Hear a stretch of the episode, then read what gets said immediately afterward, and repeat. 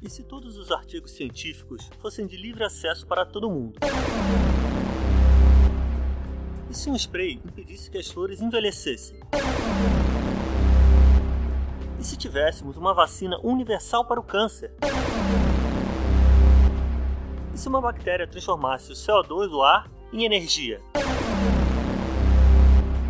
Olá, bem-vindo a mais um Futurastcast, a sua dose semanal de informação e inspiração através das notícias que mais bombaram sobre tecnologias futurísticas e inovações fantásticas, extraídas diretamente do brilhante portal gringo futurism.com e traduzidas levemente ajustadas e comentadas de maneira especialmente peculiar por mim, Pedro Novaes. Aí, começando então aí com os recados, né, gente? Lembrando mais uma vez de seguir o Futurástico lá no Facebook, no Instagram e também no canal do Telegram.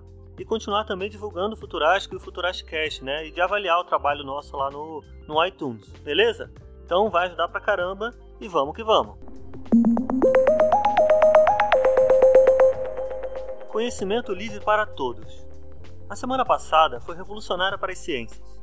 E não porque descobriram uma nova partícula fundamental ou tiveram um novo grande avanço em computação quântica mas sim porque alguns dos líderes mais importantes do planeta anunciaram uma decisão que define que todos os artigos científicos europeus deverão ser livremente disponíveis até 2020. Isso só impactará legalmente as pesquisas patrocinadas por fundos públicos e público-privados, o que é uma grande parte desses trabalhos produzidos anualmente. No entanto, a meta mesmo é tornar toda a ciência acessível para todo mundo. Em resumo, o comprometimento está em três principais pilares: compartilhar conhecimento livremente, acesso liberado e a reutilização de informações e dados. Isso pode transformar totalmente o há muito tempo questionado modelo de inscrições pagas usados em publicações científicas. E também pode coibir aí a prática comum de se lançar um artigo sob embargo, que é um método que permite jornais científicos favorecerem certos comunicadores e membros da mídia em detrimento dos outros. Em última análise, essa decisão vem como resultado de uma reunião do Conselho de Competitividade, que inclui os ministros de Ciência, Inovação, Comércio e Indústria. Os Estados-membros da União Europeia estão de acordo em relação à importância e o seu compromisso com esta nova meta de acesso livre. Se a meta for cumprida em 2020, isso significa que literalmente milhões de pessoas terão livre acesso a conhecimento e informação produzida por especialistas em física, astronomia, matemática, engenharia, biologia e por aí vai. Isso pode tornar a ciência acessível para indivíduos em formas que gerações anteriores podiam apenas sonhar. E o chefe de ciências europeu, o Carlos Modas, está chamando isso de um movimento que mudará vidas de fato. Só que, como toda grande revolução, a meta é difícil de alcançar e vai demandar muita supervisão e planejamento. Abre aspas.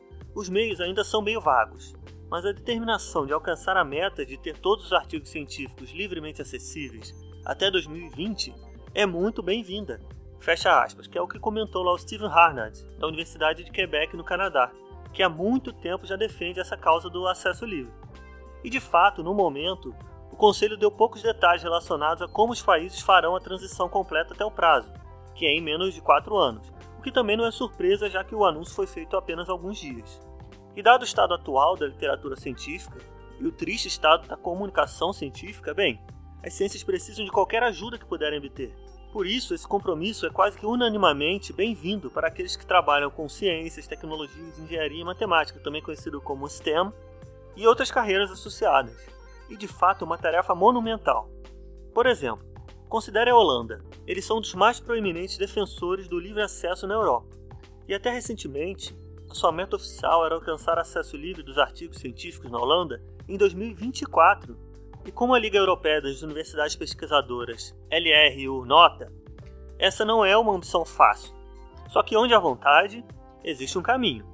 Em última análise, este anúncio vem como parte de um movimento maior para fornecer o acesso aberto ao conhecimento científico. Como foi dito, o governo holandês, que atualmente ocupa a presidência rotativa da União Europeia, há muito tem se manifestado em favor de uma ciência aberta por toda a Europa, como fez o Carlos Modas, o Comissário Europeu para Pesquisa e Inovação. E mesmo que não seja um caminho fácil, os governos afirmam que eles estão comprometidos com a tarefa. Abre aspas. Nós provavelmente ainda não nos demos conta ainda, mas o que a presidência holandesa conquistou é simplesmente único e gigantesco. Fecha aspas. Foi o que disse o Modas na conferência com a imprensa. E abre aspas novamente. A comissão está totalmente comprometida em ajudar isso a andar para frente. O tempo de falar sobre o acesso livre ficou no passado. Com esse acordo, nós vamos alcançar isso na prática. Fecha aspas, e é o que declarou o secretário de Estado de Educação, Cultura e Ciências holandês, Sander Dekker. E finalizando, enquanto o porta-voz do Conselho de Competitividade admite que a meta de 2020 pode não ser uma tarefa fácil, todos rapidamente reforçam a importância dessa nova resolução. Abre aspas. Isso não é uma lei, mas é uma orientação política para os 28 governos. O importante é que há um consenso. Fecha aspas.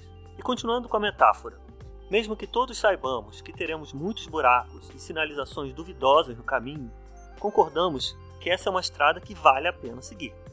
Já parou para pensar, hein? Que decisão importante, cara! Compartilhamento de conhecimento é um pilar fundamental para chegarmos o mais rápido possível no mundo ideal que desejamos. É uma decisão ousada e uma meta assim muito ambiciosa da Europa. E também um exemplo invejável para todo mundo. Ao se liberar esse tipo de conhecimento, se ganha muito em tempo quando você para para pensar que se evita muito em pesquisas iguais e ao, ao mesmo tempo estamos somando vários cérebros em torno de determinada questão. Sem dúvida, esse tipo de acesso livre é um acelerador aí tecnológico. Eu espero que o comprometimento dele se traduza em ações eficientes e que sua meta seja atingida. E nesse meio tempo, que outros países e outros grupos econômicos também se inspirem nessa atitude para começarem também a sua caminhada nessa direção. Imagina, cara, um livre acesso mundial, se todo mundo fizesse a mesma coisa. Putz, a humanidade toda ganha com os novos avanços e também com o estreitamento dos laços e quedas de barreiras vão acontecer entre as diferentes nações. Tá ligado naquele meu sonho, daquele um mundo unificado? Bem, dá até para pensar que esse sonho não é tão louco assim, cara. O caminho ainda é longo, né? A gente sabe bem disso. Mas sem o primeiro passo, nada ia acontecer. Então é um marco muito importante na história científica e da humanidade como um todo também. E todos deveríamos ficar felizes e acompanhar aí o desdobramento dos próximos passos, o que, que isso vai acontecer. E por enquanto é isso, né? Um, um salve aí para a União Europeia pelo, pela coragem e pela atitude inovadora. E vamos ficar de olho por aqui, né? E vamos para a próxima também. Não preciso nem dizer que em algum ponto da sua vida você dará, ou deu, ou receberá, ou recebeu, um buquê de flores, a não ser numa vida bem sem graça. Enquanto parece um gesto doce, alguns críticos veem a indústria das flores decisivamente como uma coisa ruim. Isso por causa dos custos ambientais invisíveis, especialmente se considerando curto tempo em que as flores permanecem vivas depois de colhidas. E se um buquê de rosas não murchasse em poucos dias? A Companhia de Biotecnologia Agrícola de St. Louis, a Monsanto, pode ter acabado de encontrar a solução para essa questão. Numa aplicação de patente, a empresa está trabalhando em um método em retardar a deterioração de flores colhidas como rosas, cravos e petúnias. Apesar da Monsanto ser bem conhecida por criar sementes e plantas geneticamente modificadas, esse conteúdo em que a companhia está trabalhando é mais temporário. Isso mesmo, eles estão trabalhando em uma modificação genética temporária isso é baseado na tentativa em progresso da empresa desenvolver algum tipo de modificação genética que possa ser pulverizada na planta ou alimentada pelas raízes. Esse programa é chamado de BioDirect e faz uso das moléculas genéticas chamadas de RNA para interferir em certos genes das plantas e criar o efeito desejado sem que seja permanente. Qual seria a chave para as flores terem esse gostinho de imortalidade? Bem, evitar que elas produzam um etileno, que é o hormônio do envelhecimento das plantas, que é o responsável aí por elas murcharem e apodrecerem. Na patente, a flor colhida foi colocada em um vaso com água e o RNA designado. E a Monsanto afirma que eles já obtiveram sucesso com esses testes. Um porta-voz da companhia afirma que seus testes estão em uma fase de descobrimento inicial do trabalho no uso do RNA e as suas aplicações em agricultura, tais como sprays que podem matar insetos nocivos, por exemplo. E a Hilary Rogers, da Universidade de Cardiff, diz que essa tecnologia, presumindo-se que funcione, se tornará uma necessidade na indústria, atingindo o maior problema das flores, que é serem um cultivo extremamente perecível. Cara, já parou para pensar que disrupção incrível! Uma mudança de paradigma completo que pode virar aí essa indústria inteira de cabeça para baixo. Mas primeiro vamos ao elefante na sala, né? A Monsanto, eu sei, é uma empresa polêmica aí que incita a desconfiança de muitas pessoas e tal, né? Principalmente quanto ao uso de agrotóxicos e manipulação genética de alimentos. Bem, eu não vou entrar nessa briga. Primeiro, porque eu não sou um grande estudioso do assunto. E também porque esse não é o foco aqui. Né? Os alimentos geneticamente modificados já são questionados há muito, muito tempo. E argumentos prós e contras se aglomeram aí no embate feroz. E eu tô fora dessa, beleza? Isso está resolvido, né? Eu vou focar aqui no conceito que essa eventual tecnologia representa. Pelo menos na teoria e na minha interpretação, o projeto é sim muito positivo. Esses custos meio que invisíveis e ambientais, que envolvem principalmente transporte especializado, né, por causa da, da perecibilidade e também uma maior rotatividade da plantação, seriam certamente diminuídos com uma tecnologia como essa. E antes que alguém venha falar, ah, que isso vai dar prejuízo para os produtores que vão vender menos flores a partir daí, vamos parar e pensar um pouco. Eu não sei de fato quanto que o equilíbrio financeiro vai ficar nessa balança entre as economias e os transportes que serão feitas e o número de vendas que eventualmente seriam menores. Eu não sei de fato como é que fica essa balança. Só que independente disso, nós precisamos sempre ter em mente que a evolução tecnológica acaba vindo e não adianta lutar contra isso. O consumidor sempre quis flores que durassem mais, só não existia até agora uma tecnologia para isso. E a partir do momento que existe essa opção, ninguém mais vai querer a flor que morre rápido, isso é óbvio. Então, a própria especialista já falou, cara, vai passar a ser uma necessidade. Então vejam, por exemplo, a indústria automobilística. Muitos países começam a falar em banir carros movidos a combustíveis nos próximos anos. E você, por acaso, ficou com pena das montadoras? Ou elas desenvolvem melhor a sua tecnologia de carros elétricos, ou ficam para trás. É assim, sempre foi assim. E vai continuar sendo porque é assim que funciona o mercado. É lei da oferta e da procura, cara. Então, resumindo, eu acho que essas flores trazem um benefício tanto imediato para o consumidor, né, que vai ter uma flor que não murcha tão cedo, quanto longo prazo para o planeta com esses benefícios ambientais. Então, resumindo, eu torço muito para que dê certo e que transforme esse mercado de uma maneira totalmente inovadora. Enquanto isso, nós vamos para a próxima. Combatendo o câncer através do corpo. Tratar câncer, obviamente, não é fácil. Um dos mais conhecidos métodos é a quimioterapia, e mesmo que ela tenha se mostrado bem sucedida até certo nível no passar dos anos, ela tem alguns efeitos colaterais perigosos para o paciente. Só que a ciência tem se desenvolvido rapidamente nos últimos tempos, e as recentes maravilhas da medicina têm nos dado formas de lutar contra o câncer o que inclui usar nosso próprio sistema imunológico, conhecido como imunoterapia. Partindo do mesmo princípio, pesquisadores da Universidade Jonas Gutenberg, de Mainz, lá na Alemanha, desenvolveram o que pode ser a primeira vacina universal contra o câncer, com testes preliminares em humanos se mostrando bem sucedidos. Que tesão, hein? Maravilha! Só que é preciso ser notado também que um tratamento completo ainda está a alguns anos de distância em média, o FDA, que é o órgão regulamentador, leva para aprovar esse tipo de tratamento até 8 anos, e ainda tem mais testes clínicos que seriam necessários. Porém, esse trabalho inicial é inegavelmente inspirador. Pô, isso é claro. Para entender o trabalho, vamos por partes. O nosso sistema imunológico nem sempre reconhece as células cancerígenas como uma ameaça, por elas possuírem similaridades com uma célula normal do corpo, que não são atacadas pelo sistema imunológico. A chave para essa vacina é um antígeno, uma molécula que serve como um identificador complica a maneira como o sistema imunológico reconhece células cancerosas e células normais. E para combater esse problema, os pesquisadores basicamente lançaram dardos né, que contêm pedaços do RNA das células cancerígenas dos pacientes nos seus próprios sistemas imunológicos, fazendo com que o corpo reconhecesse a ameaça e lidasse com ela apropriadamente. Os pesquisadores afirmam que esse método é essencialmente universal, já que eles podem simplesmente trocar o RNA nesses dardos e assim usá-los para tratar os vários tipos de câncer que temos. O time alemão fez suas pesquisas inicialmente em camundongos, e de acordo com o estudo, a partir da injeção da vacina, os sistemas imunológicos deles começaram a combater tumores malignos. Tá entendendo? Fantástico! E mais ainda, os pesquisadores já fizeram testes da vacina em três pacientes humanos para provar que o método é seguro. E os pacientes diagnosticados com melanoma só tiveram pequenos efeitos colaterais semelhantes a sintomas de resfriado, mas nada se compara com que os efeitos de uma quimioterapia muito mais agressivos.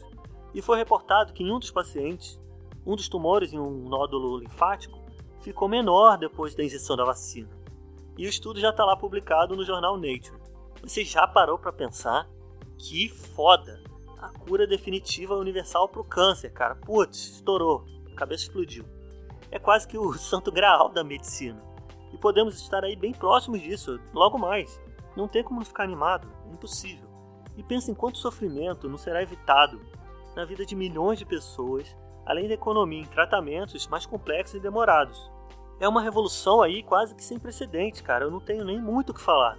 Eu só fico muito feliz com a possibilidade disso dar certo e envio aí todas as energias positivas possíveis para que esse estudo aconteça de fato e continue evoluindo. Todo mundo perdeu alguém por essa doença, assim como eu, deve estar fazendo o mesmo. E até quem não perdeu, porque o câncer é uma ameaça para todo mundo e todo mundo tem um certo medo, né?